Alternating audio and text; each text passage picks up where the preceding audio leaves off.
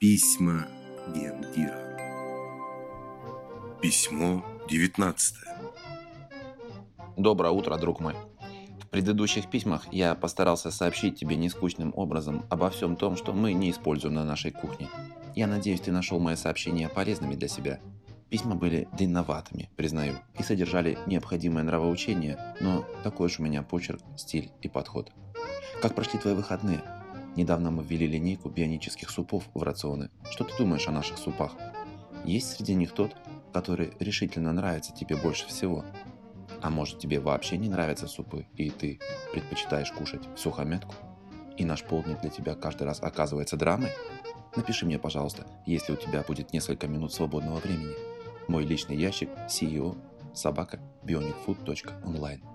Будь уверен, что письмо попадет прямо мне, а что касается супов, то мы планируем ими удивлять тебя в хорошем креативном смысле и баловать. Супы как блюдо, кстати, имеют весьма древнюю историю. Археологические исследования говорят, что самый древний суп был сварен из мяса бегемота. Было это 6 тысяч лет назад.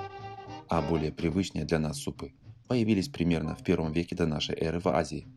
В Древней Греции супы были чем-то вроде первого фастфуда – Прямо на улице можно было купить тарелку бульона с горохом, чечевицей или бобами. В Спарте суп готовили из свиных ног и крови, добавляя чечевицу, уксус и соль. Он назывался черной похлебкой и считался полезным для мужчин. А всем известный луковый суп появился благодаря французскому королю Людовику XV.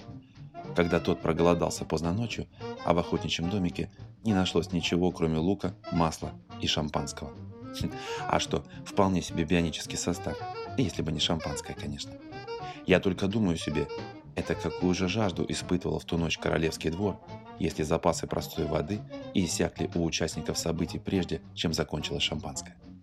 Как бы то ни было, примечательно одно. Весел и находчив был повар у Людовика. Приятного аппетита и благодарю тебя за то, что ты с нами. Желаю хорошего, успешного дня. А завтра я тебе еще напишу.